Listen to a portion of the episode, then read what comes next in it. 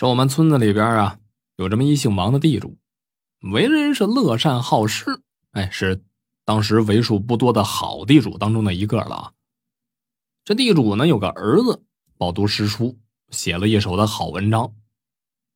说这一年呢，这王公子要进京赶考，啊，王公子就带着盘缠和书童，书童呢给他背着书还有行李，俩人就上了路了。这俩人是白天赶路。晚上露宿，一路上呢，倒也算是顺利。等行程过半儿吧，眼见着快要到了京城了，王公子跟这个书童也是颇为欣喜啊。哎，这天他们走到山中一处荒地，突降大雾，白茫茫的一大片，看不清楚前行的方向了。这会儿更是天色将晚，王公子开始着急，就派书童前去探路。这书童呢，惊慌的跑了回来，说：“公子，前面有个三岔路，不知通到哪儿去。”这王公子一听，也不知道如何是好了呀，怎么办呢？这不走吧？你说这山中夜晚风急啊，再出来个狼什么的，你要说走吧，走哪条路呢？要是走错了，那就错过京城，那就完蛋了。就在这王公子一筹莫展的时候，由他远处响起了一脚步声，走近了，是一个老头只见这老头是白发白眉白胡须，白衣白裤白靴子，吓得这王公子跟这书童都吓坏了，当时都瘫在地上了。那老头赶紧走上前去，弯腰伸手扶起这王公子说：“公子莫怕，公子莫怕。”老夫恰巧经过此处，请公子在此地，想必是迷路了吧？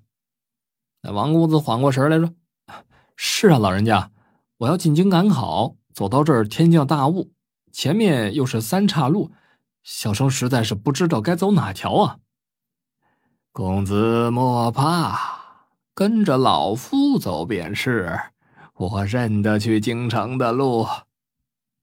这王公子跟这书童一听，乐坏了，跟着这老头身后边走。他们走了将近一个多小时，天色彻底的黑下来了。突然，前面出现了一个亮灯的客栈。那老头停住了脚步。公子，前面不远处便是京城。今天天色已晚，就在客栈将就一宿，老夫就送公子到这儿了。王公子赶忙道谢呀，说：“老人家，请留下贵府地址和大名，他日我定将登门道谢。”老夫与公子同住一村呐，就在村东头第一家。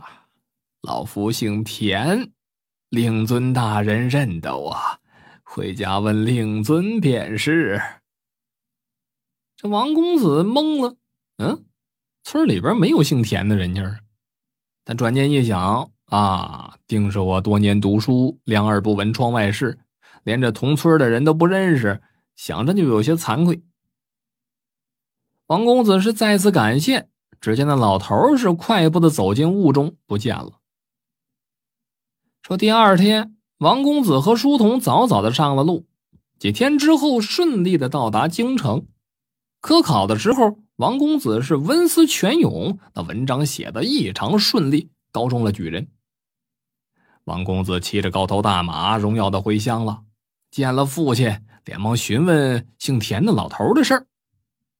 王地主也是大吃一惊啊，说：“咱们村哪有姓田的呀？”哎呀，我知道了。突然，这地主一拍脑门是咱们村的土地老啊！村东头第一家，那不是土地庙吗？那土地老正是姓田。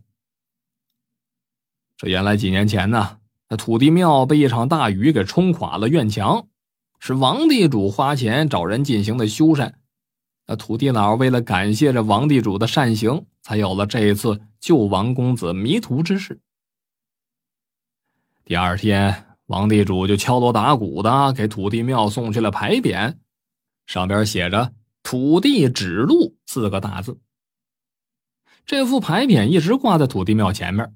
直到那场风暴之前，除了四舅扒了土地庙，这土地庙虽说没了，但是这个故事啊，却在村子里边流传开来了。